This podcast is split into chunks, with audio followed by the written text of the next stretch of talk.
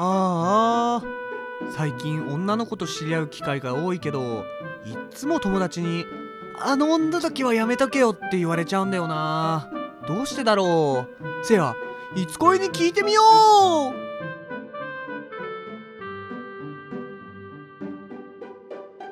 いつ恋この番組は恋愛の悩みを翼船橋の2人で解決していく番組です。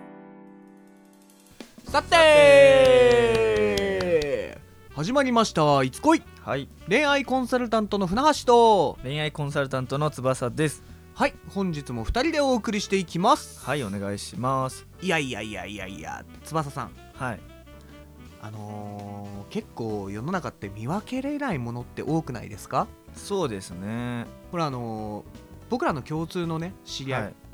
いのね、双子がいるんですけどね。ああーはいはいはいのーまあ女の人なんですけどあーはい。ちょっと僕未だに分かんないんですよね。あーどっちがどっちがですか？そうなんですよ。あれめっちゃガー強い方がお姉ちゃんっすよ。え？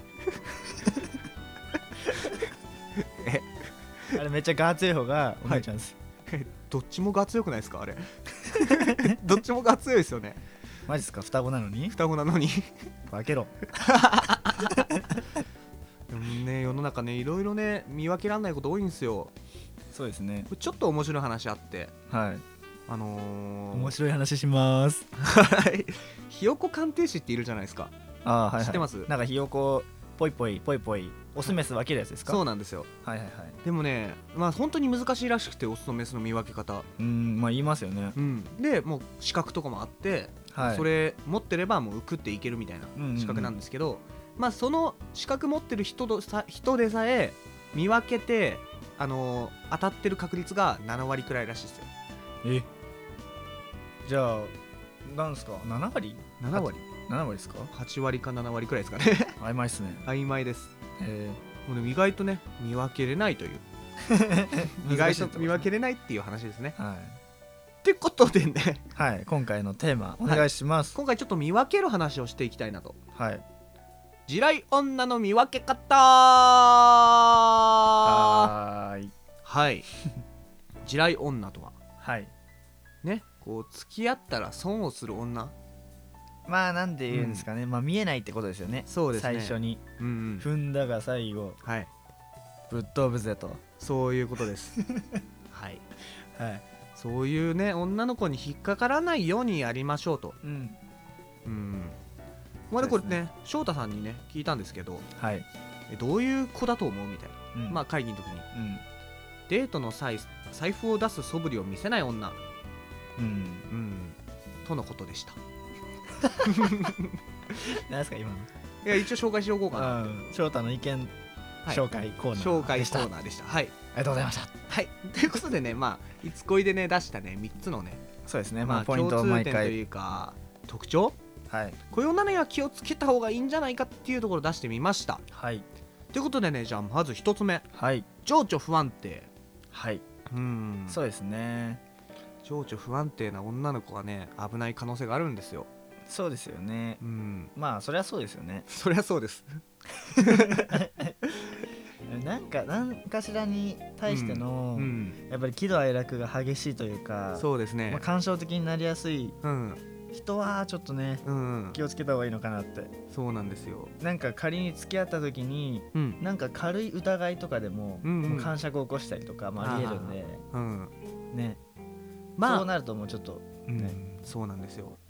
こう自分だけにこうダメージが来るんだったらいいですけどそういうタイプって結構周りに対してもいっちゃうので。はい。だからまあそういう意味でも要注意ですね。はい。はい。じゃあ次。はい SNS での発信が過度。そうですね。これはね分かりやすいっすよね。そうですね。なんかまあ SNS うん。もう付き合う前からつながってるんだったら、うんちょっとだけ遡ってチェックしてみてもいいかもしれないですよね。そうですね。なんかそのなんていうんですかね。うん。すごい露骨に承認欲求うん出てんなーとか、うんねまあうん。なんですよ。例を出すなら、まあ、うん。過度に自撮り上げてるとか、ああなるほどなるほどうん。まああとは不幸自慢発言ですかね。はあはあはあはあはあはあ。こんなことあったうんとかね、こんなことあった。まあなんていうんですかね、うん。一般的なユーザーでも、うん。そういうのをツイートすることはあるんですけど、うん。まあ、あくまで過度にね。そうですね。いやいやそこまで言う必要あるみたいな、いうん。やいるんですよね結構ねそうですね。うん。あとまああれですねあのーすぐこう落ち込んでる系の感じですよ、よね、そうですね。慰めてほしいみたいな雰囲気を感じられるなら、ちょっと注意が必要かなと思います、はい。じゃあ最後ですね。はい。依存しやすい。うん。うーん。まあ、これはいろんなことに言えるんですけど、そうですね。まあ、例えば友人関係だったり、はいはい。まあ、それこそお酒だったり、はい。まあ、お金、はい。まあ、いろんな要素があるんですけど、はいまあ依存しやすいっていう子ってつまり、なんか多分他になんていうんですかねうん。気持ち的に強くうん。ね持ってるものがないというか趣味というか、はいはいはいはい。ライフワークがないというか、はいはい。そうなるそういう子って結局はい。友人との遊びが一番の趣味だったり、はいはい。一番好きなことなんでうん。それに依存しがちだったり、うん。お酒が飲むことが好きなんで、うん。一人で飲んでるのもうん一番の楽しみみたいな、はいはい。そういうなんか偏っちゃう子って、うん彼氏ができちゃうと、もそうですね。う彼氏が自分のなんかうん全てというか依ね,、存先になるというか。ね。うん。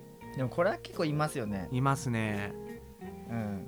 あーそうですね。でも、まあ依存されると結構こう男性的には嬉しいっていう時もありますけどねあそういうの好きな人もいますよね。でもなんかそういうタイプって結構この共依存に陥りやすいというか。そうですね。あんまり見てて周りから見てるといい関係性じゃないように思えてしまうので、まあそうですよね。うん。共依存カップルうん。見てると悲しい気持ちになる時ありますよね、そうなんですよね。うん、でもなんか本人たちは仕方ないしうん、そうですね。なんかまあそうなってしまったらもう仕方ないとこはあるんですよね。そうですね。難しいですね。まあでもそうなんないためにうん今回のねポイントはちょっと気をつけていただいてって感じですかね、そうですね、まあうん。僕らもねこう共通のね、はい。知り合いにねすごいのいるんですよ。はい。なんか付き合っなんか恋人はいないんですけど、はい。こう SNS の発信だとか。はい。でも見てる限り依存がねすごいみたいうん。友達に依存してるだとか、はい。もう情緒不安定だとか。はい。すごいんですよね、はい。でもまさに今回のテーマ。はい。そしてこのポイント全てに当てはまる女の子。あそうなんですか？え？ちょっと今共通の友人って言われてるけどすごいピンときてないですけど。あマジですか？はい。まあちょっと名前は出せないので あれですけど後でこっそり教えますね。はい。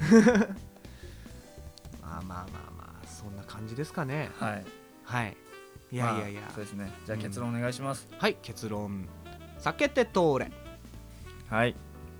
地雷なんでね。そういうことです わざわざ踏む必要もないです。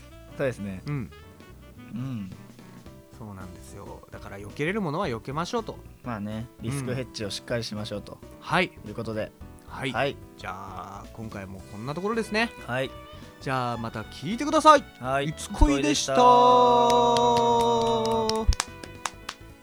いつ恋では実際に恋愛に悩む方に対しての恋愛コンサルを行っています当番組のトップページに連絡用の LINE アットを貼っていますのでそちらから気軽に相談を送ってください。初めの相談には無料でお答えします。またメルマガの方も同じトップページにフォームを用意していますので興味がある方はぜひぜひ登録の方よろしくお願いします。